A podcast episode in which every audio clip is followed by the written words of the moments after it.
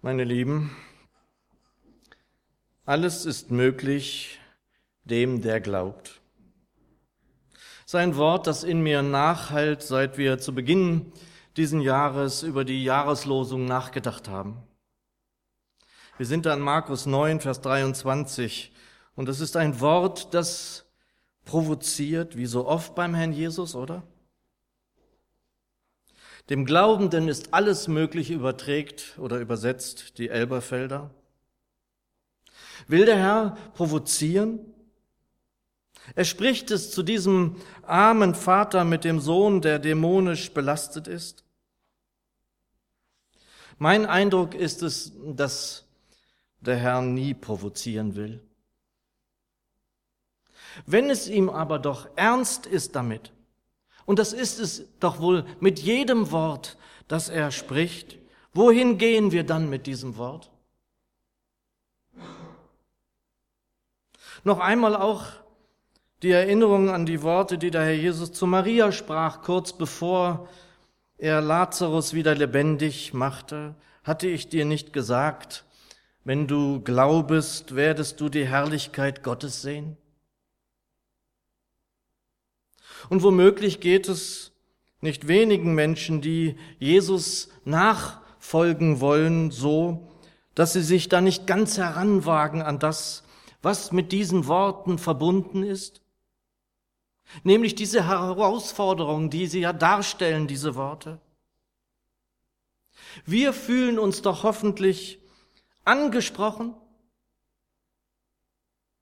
Denn wir können ja nun studieren, wir können lesen, wir können lange in der Bibel unterwegs sein, doch schlagen wir sie zu und sind nicht persönlich angesprochen, gemeint also. Dann werden wir nicht weit kommen mit ihm.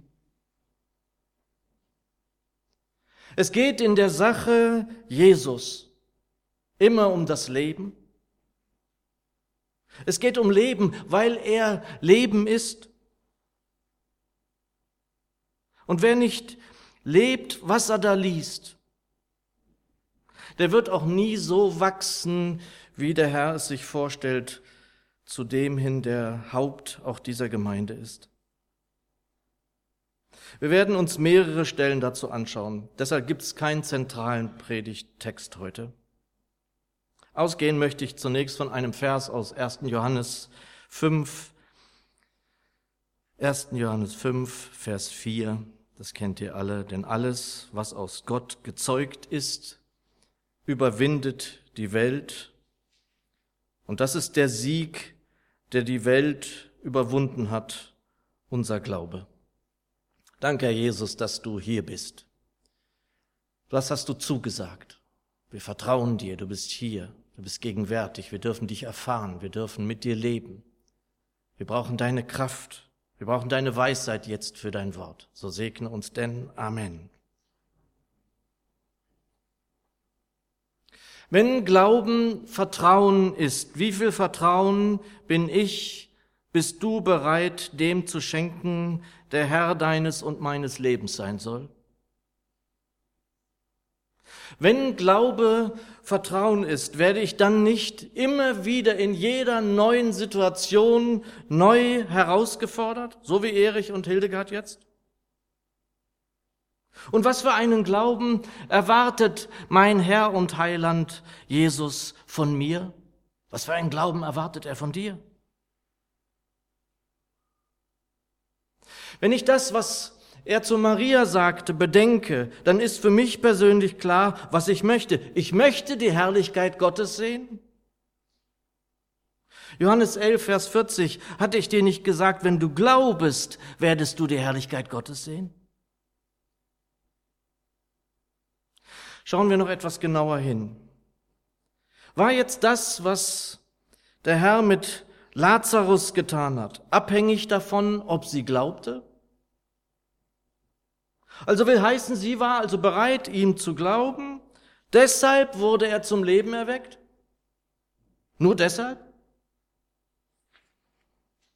Oder ist das etwa rhetorisch gemeint gewesen? Ich glaube beides nicht, ehrlich gesagt. Maria ging ja gar nicht davon aus, dass der Herr Lazarus jetzt wieder erwecken würde. Und es war ganz sicher auch nicht rhetorisch. Ich empfinde Jesus nicht als rhetorisch. Der Herr ist auch nicht provozierend, für mich nicht. Ich glaube das einfach nicht. Der Herr Jesus kennt die Seinen. Er weiß ganz genau, wo jeder Einzelne steht. Ganz genau. Das wusste er damals, als er da war. Und heute ist das kein bisschen anders, denn der Geist Gottes wohnt in dir und mir, also dichter geht es gar nicht. Der Herr wusste also, wo Maria steht im Glauben. Sie glaubte, dass er die Auferstehung und das Leben ist. Doch die Jünger, die mussten doch wie Maria auch dahin kommen, so glauben zu lernen, dass der Sieg dann sozusagen in greifbare Nähe kommt, in jedem einzelnen Fall. So wie wir es auch in der Apostelgeschichte dann Stück für Stück sehen können. Und der Herr wusste ja, dass er zum Vater zurückgehen würde. Er wusste, dass der Geist Gottes kommen musste, um hier in jeder und jedem Wohnung zu nehmen, damit Christus Gestalt gewinnt in den Jüngern. Das ist ein ganz wichtiges Wort des Apostels Paulus in Galater 4, Vers 19. Meine Kinder, sagte er, um die ich abermals Geburtsschmerzen leide, bis Christus in euch Gestalt gewinnt. Und hier nähern wir uns dem, um was es gehen soll. Jesus gewinnt Gestalt in uns. Das ist eins der Ziele, vornehmsten Ziele des Geistes Gottes, der in uns wohnt. Versteht ihr? Also auf der einen Seite dieses, wenn du glaubst, dann wirst du die Herrlichkeit Gottes sehen. Und sozusagen auf der anderen Seite 1. Korinther 3, und wir werden in dasselbe Bild verwandelt von Herrlichkeit zu Herrlichkeit, wie von dem Vater aus, welcher Geist ist. Christus nimmt Gestalt in uns. Er nimmt dies, indem wir ihm völlig vertrauen und immer mehr Vertrauen in ihn setzen, Stück um Stück in unserem Leben. Der Herr wünscht sich diese Nachfolgerin, diesen Nachfolger, die in allem auf ihn schauen, in allem, in allen Dingen. Und dann stellt sich die Frage, was sollte dem, dem alle Macht gegeben ist, nicht möglich sein? Fragst du, frage ich, wenn eins unserer Kinder krank ist, auch so wie der Vater des vom Dämon besetzten Jungen, wenn du es kannst, wenn du es kannst. Oder gehe ich, gehst du buchstäblich in jedem Fall zu ihm in dem Glauben, dass er es kann. Es geht doch hoffentlich nicht mehr darum, ob er das kann, oder? Hoffentlich nicht. Denn was, meine lieben Geschwister, sollte ihm denn nicht möglich sein? Und ich wünsche mir da manchmal, dass wir da hinkommen, sozusagen zu diesem Glauben, den Kleinkinder haben. Wenn so ein Spielzeug von mir kaputt war, dann ging ich zu meinem Vater, wo soll ich sonst hingehen? Und es war doch nun wirklich in einem bestimmten Alter immer so, dass ich dann hundertprozentig davon ausging, das kriegt er wieder hin. Das kriegt er doch wieder in Ordnung. Und das ist auch keine Provokation, wieder so nicht, wenn der Herr uns, es uns eben ins Stammbuch geschrieben hat in Matthäus 18, wenn ihr nicht werdet wie die Kinder, wenn ihr nicht werdet wie die Kinder. Das sind doch alles Worte, die sagen wir doch nicht einfach so hin. Der Herr will doch etwas mit uns.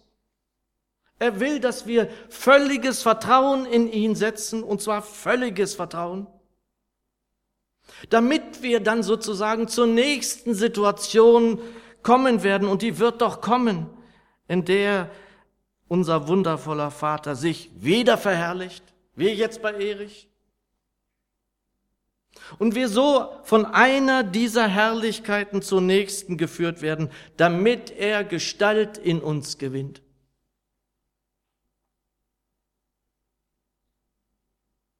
Und ich bin mir irgendwie ganz sicher, dass es das ist, was der Apostel Paulus meint, wenn er auch in Galater 2, in Galaterbrief, nämlich im Kapitel 2 sagt, ich lebe, aber nicht mehr ich, sondern Christus lebt in mir. Ich möchte, meine Lieben, sozusagen nicht Jahr um Jahr immer so weitermachen. Sozusagen, man trifft sich hier, wir bereden so ein paar schöne Worte und dann gehen wir wieder auseinander. Ich empfinde es auch nicht so, aber ich möchte so auf keinen Fall weitermachen. Und dabei feststellen, dass die Worte, die wir jetzt aus verschiedenen Richtungen gehört haben, nichts verändert, nichts verwandelt haben in mir, in uns, in dir und mir. Ich will die Herrlichkeit Gottes sehen. Und zwar immer mehr. Und es ist meine Sehnsucht, dass wir alle gemeinsam da immer weitergehen, immer mehr wachsen, damit er Gestalt in uns nimmt. Er, der Christus.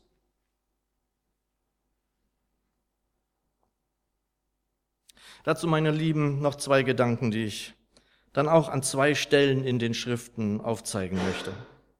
Jesus diskutiert in Johannes 8 mit den Pharisäern, wie er es so oft tut weil sie ihn herausfordern. Es geht da darum, dass die Frage sich stellt, wessen Vater sie anbeten sozusagen. Und er sagt dann in einem Vers, in Vers 37, ich weiß, dass ihr Abrahams Nachkommen seid, aber ihr sucht mich zu töten, weil mein Wort keinen Fortschritt in euch macht. Und wir könnten jetzt über diese ganze Passage uns lange unterhalten, weil es hochinteressant ist, was der Herr da so argumentiert. Wie immer bei ihm. Aber es geht mir nur um diesen einen Nebensatz, den er da prägt. Weil mein Wort keinen Fortschritt in euch macht. Kann man drüber hinweglesen, nicht? Und das ist es, dass diese Worte, mit denen wir uns beschäftigen, mit denen wir uns befassen, sie müssen leben in uns. Wir haben es mit dem lebendigen Wort zu tun, mit Christus. Da ist nichts tot, das ist alles lebendig. Worte sind da nicht Schall und Rauch, sondern sie sollen Fortschritt in uns machen. Worte Jesu sollen wachsen in dir und mir.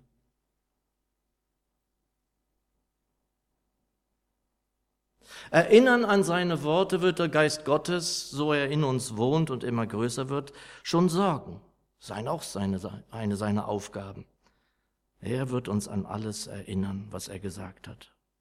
Und das wird uns auch größer machen, ihn größer machen in uns. Wir dürfen abnehmen, damit er zunehmen kann. Es ist wichtig, dass das nicht so ein Wort ist, was Johannes gesagt hat, sondern dass das Wirklichkeit wird in dir und mir. Denn wir mit unseren Sorgen, mit den alltäglichen Problemen, mit dem Zaudern manchmal oder Zweifeln oder Stolz oder Re Rebellion, das wird sowieso immer wieder auch neu in uns Platz nehmen. Sowieso. Dafür sind wir zu sehr Mensch. Das ist so. Und dafür sollten wir uns auch nicht grämen. Der Herr weiß das doch von uns. Er weiß es von dir und er weiß es von mir. Er zählt die Haare. Er zählt deine Tränen. Es bleibt ihm nichts verborgen, seitdem der Geist Gottes hier ist, in jedem von uns ohnehin nicht. Lasst uns gemeinsam hier in den Versammlungen, auch in diesem Jahr, auch in unseren Kämmerlein, wo wir mit ihm alleine sind, sorgen dafür, dass das Wort des Herrn Jesus Fortschritt in uns macht. Das ist Reich Gottes. Es gibt keinen Stillstand. Fortschritt. Das ist der eine Gedanke. Und der zweite schließt an das Wort an, das unser Apostel Paulus bekennt, nämlich, dass der Herr Jesus vor allem in ihm wohnt, aber nicht mehr ich, Christus lebt in mir. Wenn wir doch ohne den Herrn nichts tun können, dann ist es eben mit unserem Glauben auch nicht anders. Und Paulus wird, wie wir wissen, zum Beispiel in Philippa 3 sehr persönlich zu dieser Frage. Hier spricht er davon, dass das, was ihn einstmals angetrieben hat, nichts mehr wert ist. Er schreibt ab Vers 8 die bekannten Worte, um seinetwillen, also um Jesu willen, habe ich alles eingebüßt und halte es für Unrat, damit ich Christus gewinne und in ihm erfunden werde. Er will Christus gewinnen. Ist das nicht wunderbar? Wollen wir Christus gewinnen in diesem Jahr? Und das sagt der Apostel Paulus. Hat er das noch nicht? Hat er noch nicht Christus gewonnen? Er war doch schon so lange in seinem Dienst unterwegs, unaufhaltsam. Nein, darum geht es. Und Menge übersetzt an dieser Stelle, damit ich nur Christus gewinne. Die neue Genfer überträgt, denn der Gewinn, nach dem ich strebe, ist Christus. Und ich dann wieder mal so in der Vorbereitung an das Lied denken musste, das mein Vater uns hinterlassen hat in, in der Familie. Das ist, seine, das ist sein Nachlass. In diesem Lied heißt es, ob mir Jesus alles werde. Und er will nicht nur mehr und mehr Christus in sich gewinnen, dieser Apostel, damit er in ihm groß werde. Nein, er schreibt sogar, und in ihm erfunden werde. Also eine Erfindung sozusagen. Und das ist es. Das ist der neue Mensch. Das ist dann die tatsächliche Verwandlung. Und so geschieht es auch bei uns. Weiter wird verwandelt, jede und jeder, wenn er bereit dazu ist. Christus nimmt Gestalt an in uns, in dir, in mir, der Christus. Wir werden neu erfunden. Wir werden umgestaltet in sein Bild. Und mir ist an dieser Stelle immer ganz wichtig, dass da niemand äh, denken soll, dass er sich verliert sozusagen, seine Persönlichkeit, sein Wesen verliert. Nein, Paulus ist ja nun wirklich ein Zeugnis dafür, welche äh, Persönlichkeit dann wirklich zum Vorschein kommt. Den kennt die ganze Welt. Den, der einmal der Saulus war und dann der Paulus wurde. Doch der neunte Vers im Philippa 3 ist noch nicht rum, wo es heißt, wobei ich nicht meine eigene Gerechtigkeit habe, die aus dem Gesetz kommt, sondern die durch den Glauben an Christus. Also den Glauben an Christus, womit wir dann wieder zurückfinden zum Ausgangspunkt. Es geht um den Glauben an Christus. Und interessant ist an dieser Stelle, in meiner wunderbaren Studienbibel ist das zu sehen dass da anstatt Glauben an Christus ebenso auch übersetzt werden kann und auch oft übersetzt wird, Glauben Christi. Das ist doch interessant, oder? Glauben an Christus und Glauben Christi das gleiche? Will heißen, nicht mehr ich, sondern Christus in mir.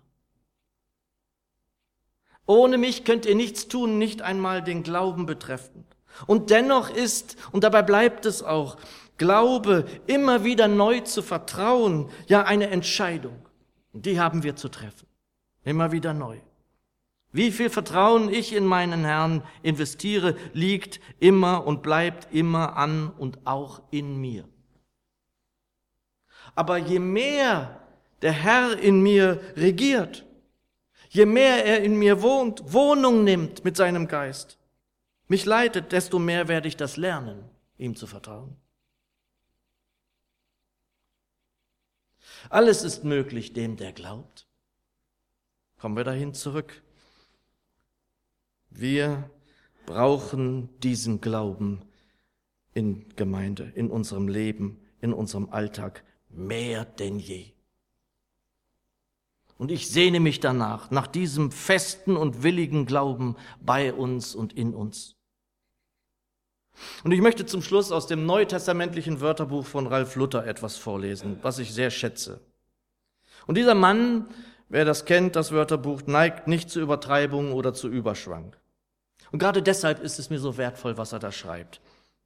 Er schreibt über den Glauben. Und er überschreibt den Abschnitt mit Glaube ist Übermacht über alle Mächte der Welt. Und dann schreibt er, Wer allen gegenteiligen Meinungen zum Trotz treu daran festhält, dass ein Machtwort des Schöpfers auch heute noch mitten in wüsten und leeren Weltzuständen etwas Herrliches ins Dasein rufen kann. Der fasst die Allmacht, der macht die Mächte des Himmels mobil, der kann Berge versetzen und Bäume entwurzeln, der wird auch in einer Art allmächtig Doppelpunkt, ihm ist nichts unmöglich. Und in diesem Sinne, schreibt er weiter, ist das Johanneswort zu verstehen, das wir vorhin auch gehört haben. Unser Glaube ist der Sieg, der die Welt überwunden hat. 1. Johannes 5. Und dann schreibt er weiter. Im Glauben wohnt eine so übermächtige, von oben her kommende Kraft des Guten, dass die gewaltigen Mächte des Bösen innerhalb der Welt kapitulieren müssen. Glauben wir das? Wo Glaube ist, schreibt er weiter, ist das Gute so elementar, so wuchtig, so durchschlagend, dass es auch uralte, stark befestigte Schanzen der Finsternis im Sturme nimmt. Geschwister, glauben wir das? Wir brauchen diesen Glauben, denn da draußen ist Finsternis. Wir haben es fast nur noch in dieser Welt mit Finsternis zu tun. Wir brauchen diesen Glauben. Wir brauchen einen Glauben in diesen Zeiten so dringend, dass ich euch bitte, darüber ins Gespräch zu kommen miteinander und ins Gebet zu kommen. Alles ist möglich dem, der glaubt. Glaubst du das? Amen.